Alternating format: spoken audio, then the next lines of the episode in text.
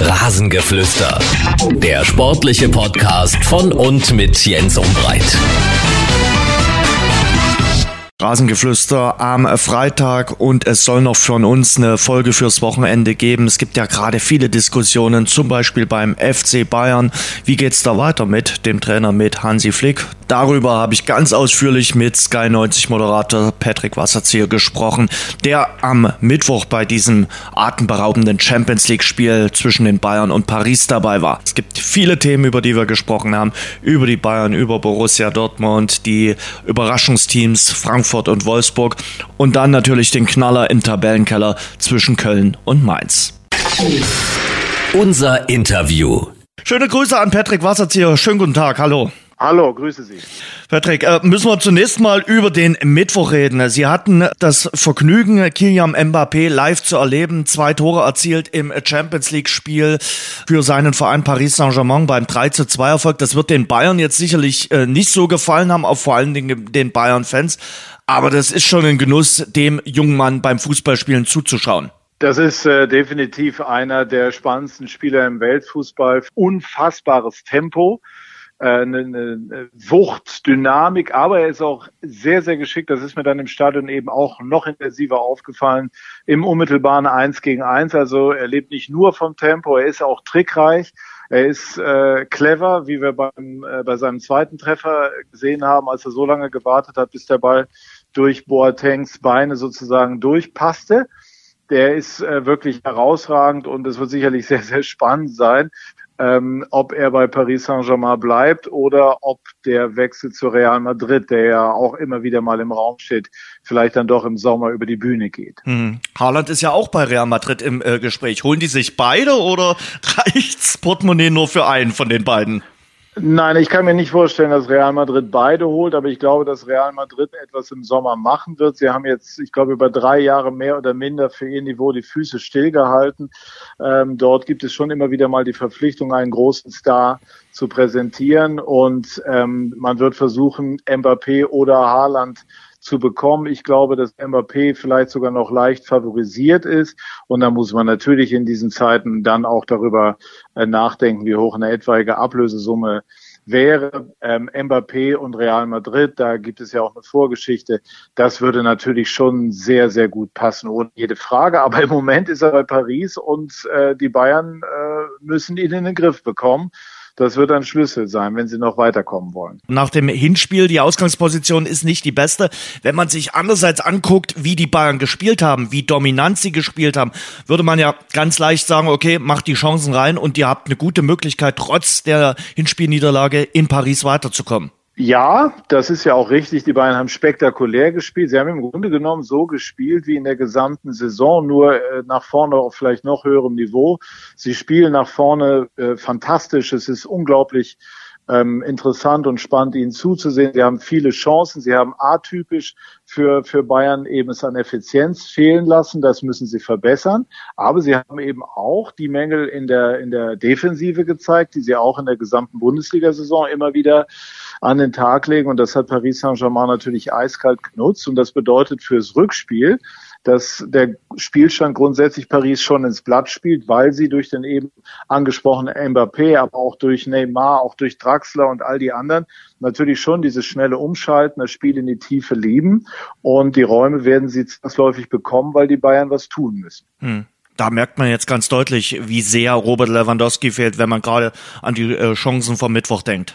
Es ist fast ein bisschen ungerecht, äh, Choupo-Moting gegenüber, der das wirklich richtig gut gemacht hat. Der hat ein Tor erzielt, der hatte noch zwei, drei gefährliche weitere Szenen und er ist ein guter internationaler Spieler, aber er ist eben kein Lewandowski. Das, das kannst du auch nicht sein, weil Lewandowski in seiner Form der vergangenen Monate, fast Jahre ein Unikat ist.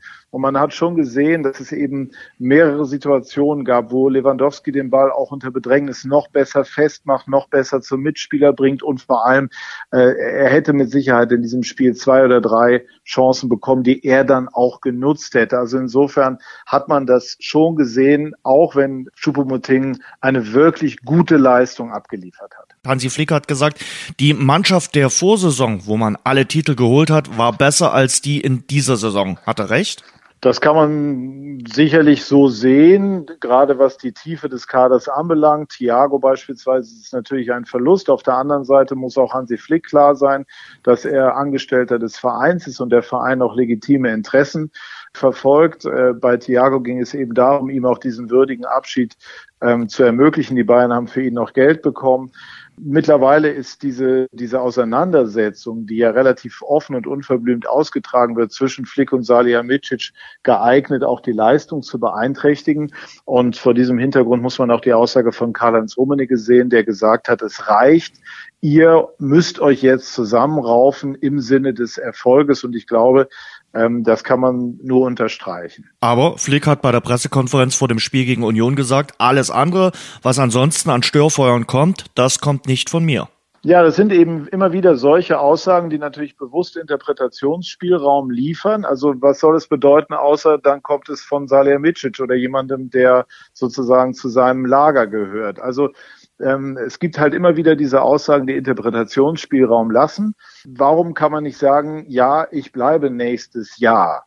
Äh, das sagt er vermutlich deshalb nicht, weil er es zum jetzigen Zeitpunkt einfach nicht sagen kann, weil es ganz offensichtlich so ist, dass er sich mit dem Gedanken trägt, die Bayern zu verlassen, Richtung Nationalmannschaft oder auch nicht. Und ich weiß nicht, ob es das alles wert ist. Hansi Flick hat äh, fantastische Arbeit abgeliefert bei den Bayern. Er ist ja jetzt im zweiten Jahr dort Cheftrainer. Natürlich gibt es Meinungsverschiedenheiten zwischen ihm und dem Sportdirektor. Das hat es bei den Bayern und bei anderen großen Clubs zu allen Zeiten gegeben. Aber das führt jetzt möglicherweise dazu, dass man sich trennt im Sommer. Ist es das wert? Ich weiß es nicht. Das ist die große Frage. Jetzt hat er gesagt, er wird auf äh, Fragen zu seiner Zukunft gar keine Antwort mehr geben, sondern wird sagen, nächste Frage. Wären Sie ihn denn, Sie sind ja beim Spiel gegen Union Berlin dabei, Sie haben ihn jetzt schon häufiger gelöchert und äh, hm. werden Sie ihn denn morgen nochmals drauf ansprechen?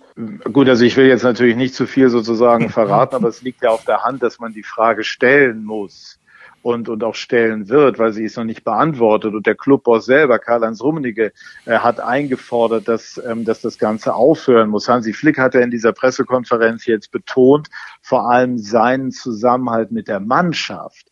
Und wenn man das ein bisschen genauer interpretieren möchte, fällt einem auf, damit hat er sich im Prinzip aber abgesetzt von anderen, nämlich von den Bossen im Club.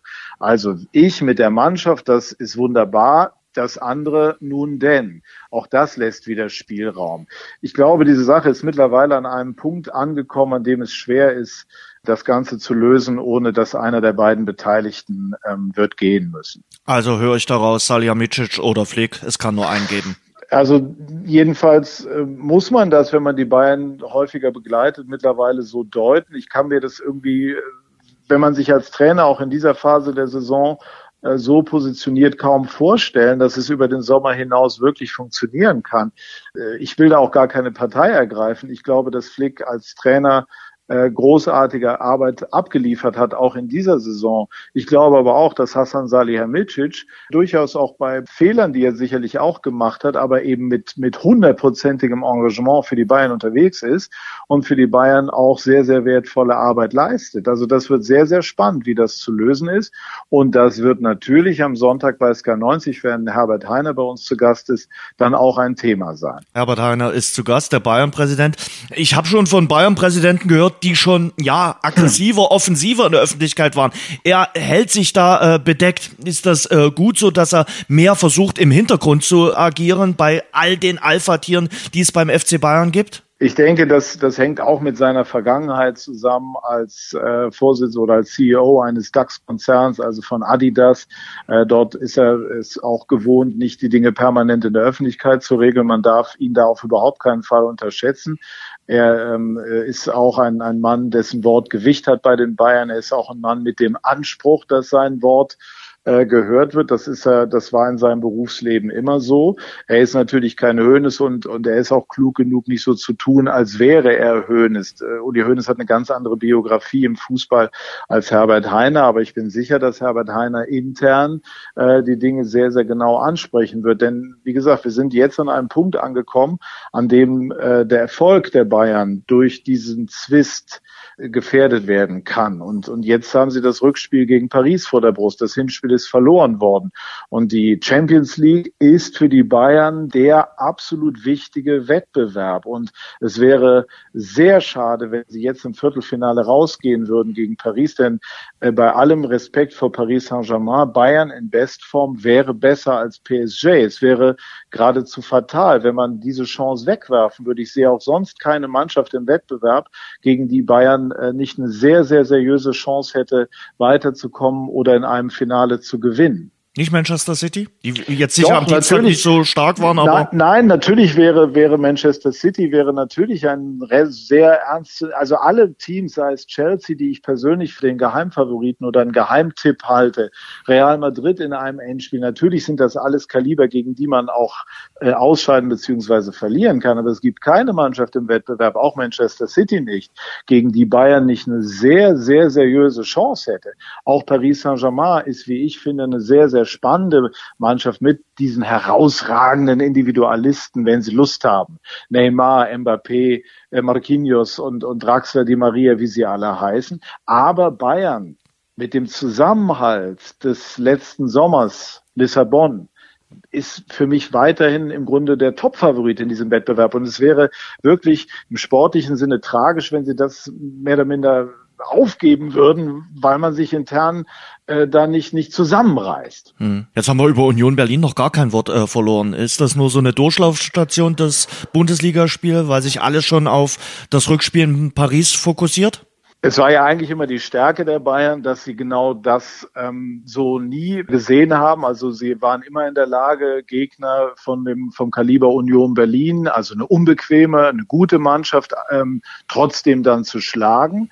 Jetzt kommt natürlich die personelle Situation hinzu. Ich nehme an, dass Hansi Flick gezwungen sein wird, auf zwei oder drei Spieler vorsorglich zu verzichten, um sie am Dienstag äh, dabei zu haben. Und ähm, man muss ehrlich genug sein. Also für die Bayern ist logischerweise das Spiel am Dienstag Dienstag das viel Wichtigere als jetzt gegen Union Berlin. Sieben Punkte Vorsprung in der Bundesliga. Selbst wenn es gegen Union schiefgehen sollte, wären sie äh, immer noch mit einem komfortablen Vorsprung ausgestattet. Aber dann wäre die Stimmung natürlich noch gereizter.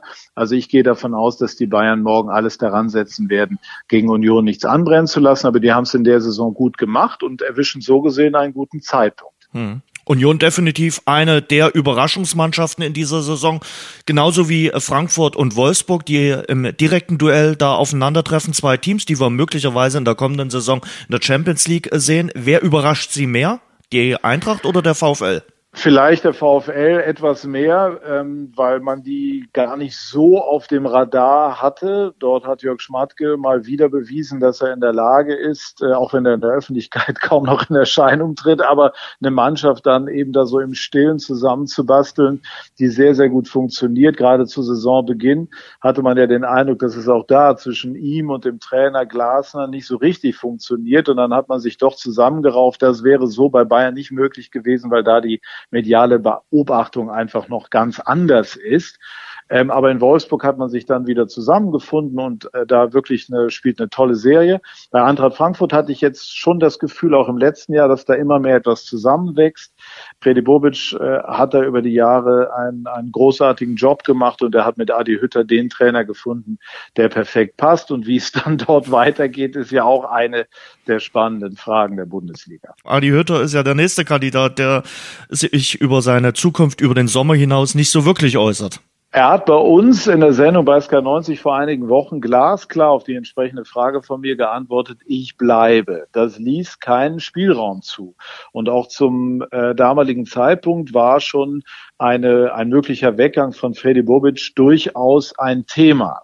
Also insofern kann es, deswegen kann er seine Meinung nicht geändert haben. Also sollte er die Frankfurter verlassen, dann müsste er es sehr gut begründen. Die Begründung fällt mir jetzt im Moment noch nicht ein, denn er hat im Grunde genommen sein Wort gegeben. Inhaltlich äh, fände ich es schade, weil ich irgendwie finde, wenn man die Chance hat, Champions League zu spielen, mit Eintracht Frankfurt, auch in dem Wissen, wie die Fans dort auf Europa reagieren, sollte man die im Grunde nicht vergeben.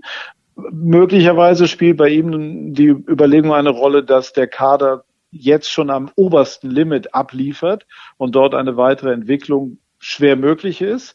Das wäre in Gladbach anders, aber in Gladbach spielt er, wenn er dorthin gehen sollte, voraussichtlich Also auf keinen Fall Champions League und möglicherweise gar nicht international.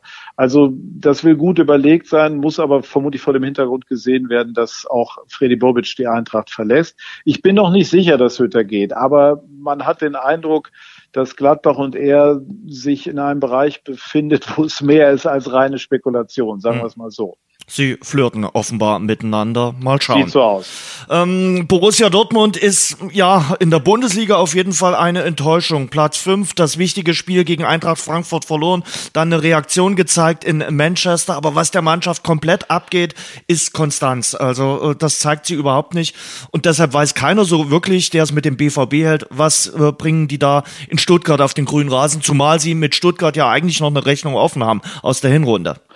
So ist es. Das Interview von Mats Hummels bei Sky hat sehr tief blicken lassen. Er musste sehr lange überlegen, um eine diplomatische Antwort auf die Frage zu geben, warum Dortmund eine Leistung wie Manchester nicht permanent abliefert. Und dann hat er darauf äh, abgezielt, dass man sich das eben auch im Training regelmäßig erarbeiten müsse. Heißt dann im Umkehrschluss, das scheint dann so nicht der Fall zu sein. Und auch ähm, Edin Terzic hat dieser Mannschaft diese Schärfe nicht Woche für Woche bisher ähm, vermitteln können, was aber auch schwer ist in der Kürze der Zeit. Ich glaube, dass in Dortmund auch die atmosphärischen Dinge eine Rolle spielen. Sancho äh, hat lange gebraucht, um in die Saison zu finden und Haalands äh, Flirt oder, oder der Flirt seiner Berater mit anderen Clubs äh, ist besprochen worden. Auch mir hat es nicht äh, gut gefallen, um es sehr vorsichtig zu formulieren.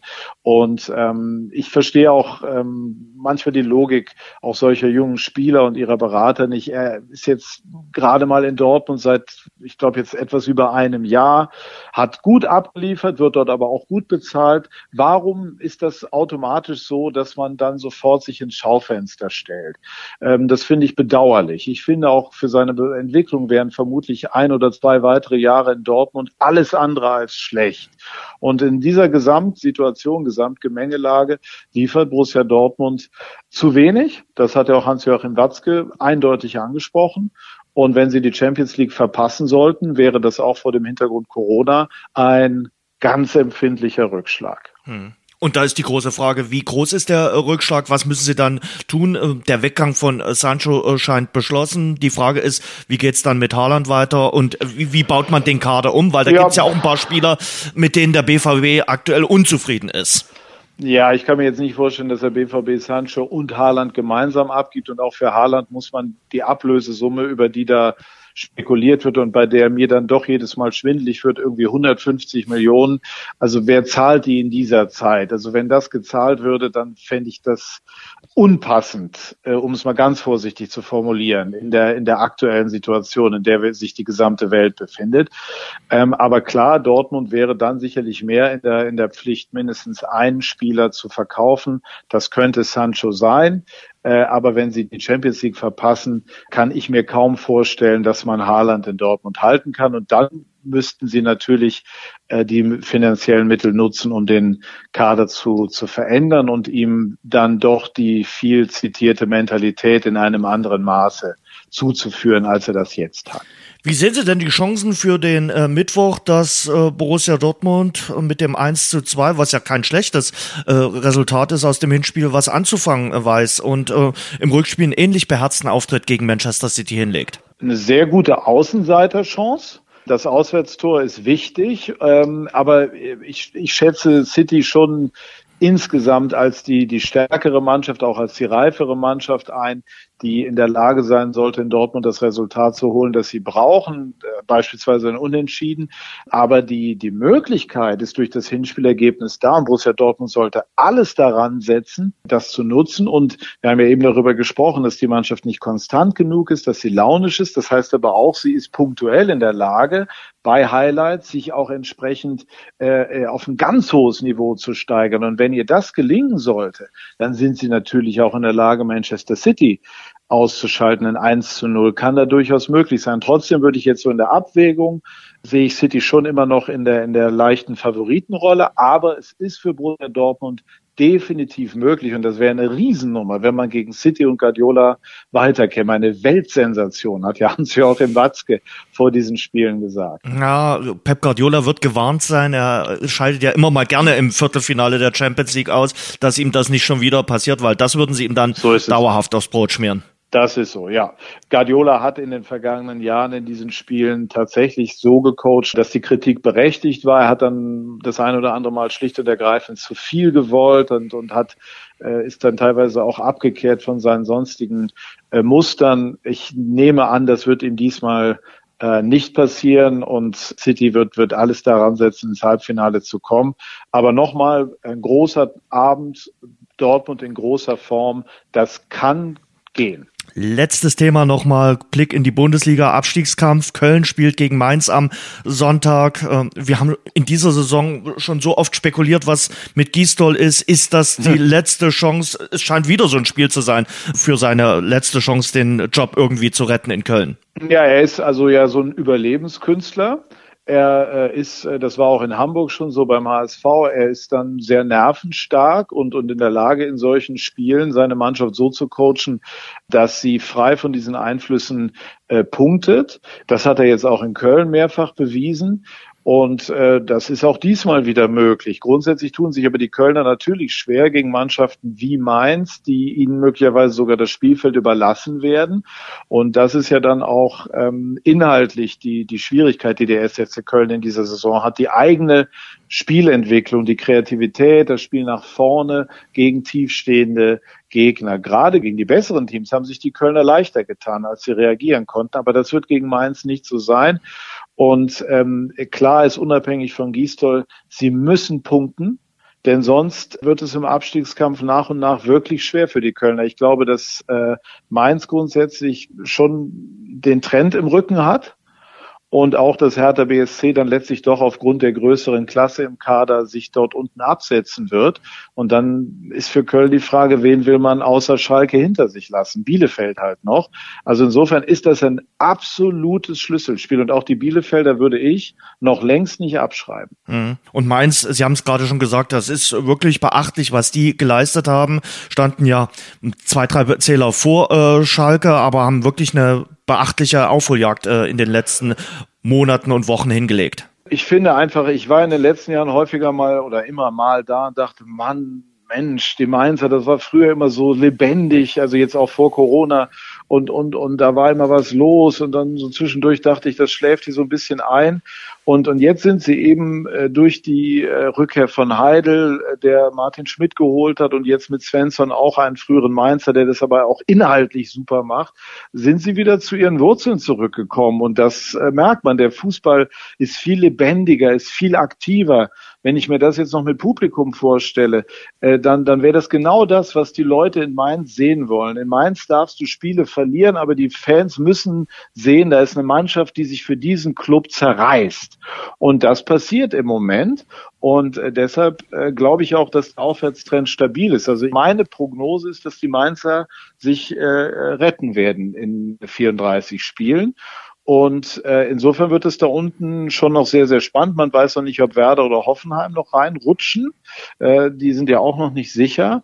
Äh, und all das belegt, wie wichtig das Spiel am Sonntag zwischen den Kölnern und den Mainzern ist. Schalke wird sich wahrscheinlich nicht mehr retten. Da geht's für Kramotzes sicherlich darum, jetzt auch so ein bisschen ähm, ja, Erfolgserlebnisse zu sammeln, dann auch mit Blick auf die zweite Bundesliga. Denn abzusteigen äh, als äh, Trainer, der dann wenig Punkte gesammelt hat, ist mit Blick Blick auf die neue Saison auch nicht gerade gut für ihn. Nein, das ist so, aber ich äh, kenne ähm, Gramozis, ich habe ihn am vergangenen Wochenende nach längerer Zeit mal wieder persönlich gesehen. Ich war beim Spiel in Leverkusen und ich kenne ihn äh, aus seiner Zeit in der Bundesliga, unter anderem beim HSV. Er war immer ein Kämpfer, er war ein Fighter, er, er hat sich mit Niederlagen nicht abgefunden und das ist das, was er der Mannschaft auch nach und nach versucht zu vermitteln. Er hat das Problem, dass die Mannschaft, das ist ja bekannt, nicht fit ist. Man kann sich das überhaupt nicht vorstellen, dass das heutzutage in der Bundesliga noch passiert, aber bei Schalke ist es so und daher kommen auch ständige Verletzungen und so weiter und er muss halt versuchen, den Fitnesszustand der Mannschaft zu verbessern, ohne sie mitten in der Saison sozusagen zu überfordern und dann nur noch schwere Beine zu produzieren. Äh, das ist schwer, Aber natürlich geht es darum, äh, mit Anstand sich aus dieser Liga zu verabschieden und so, dass dann auch mit ihm glaubwürdig ein Neuanfang äh, gegangen werden kann. Der Plan des Clubs, das hat Peter Knebel vergangene Woche auch gesagt, ist ganz klar, das mit Gramozis zu machen. Pläne auf Schalke, das ist so eine Sache, aber ich hatte den Eindruck, dass man äh, tatsächlich mit Dimitrios Gramozis dann auch den, den Neustart ausrufen will. Aber wenn er ab jetzt alles verlieren würde, da haben Sie völlig recht, wäre das schwer. Ich glaube aber, dass Schalke jetzt mal in den nächsten Wochen zumindest mal ein Achtungserfolg gelingen wird. Schlussfrage von mir. Sie haben am Mittwoch in der Halbzeitpause beim Champions League Spiel kurz mit Joachim Löw gesprochen. Welchen Eindruck hat der Bundestrainer auf Sie gemacht, gerade nach dieser ja doch eher peinlichen Niederlage gegen Nordmazedonien? Ganz äh, klar, ganz entschlossen und aufgeräumt. Ich habe ihn ja auch danach gefragt, ob er sich äh, damit beschäftigt habe, vielleicht äh, vor der Europameisterschaft zurückzutreten, unter dem Eindruck auch all der beißenden Kritik. Aber da hat er auf mich äh, sehr resolut gewirkt und er scheint also weiterhin mit, mit viel Elan das Unternehmen Europameisterschaft angehen zu wollen. Und äh, letztlich ähm, wird er dann da am Erfolg gemessen. Das könnten wir jetzt lang und breit diskutieren. Wie sinnvoll ist das alles? Aber er äh, wird äh, von sich aus definitiv äh, bleiben und der DFB wird an ihm festhalten. Und äh, insofern muss man hoffen, dass äh, das Spiel gegen Nordmazedonien ein weiterer Ausrutscher war und wir damit jetzt das Kontingent an Ausrutschern bis inklusive Europameisterschaft erledigt haben. Hoffentlich. Das war kein Ausrutscher, so das hat einen großen Spaß gemacht. Patrick Wasserz hier, vielen Dank fürs Gespräch. Gern geschehen. Das war das Rasengeflüster. Danke fürs Hören. Und denkt dran, abonniert uns bei Spotify, Apple Podcast, Audio Now und überall dort, wo es gute Podcasts gibt. Mehr Infos, mehr Hintergründe im Netz auf rasengeflüster.de.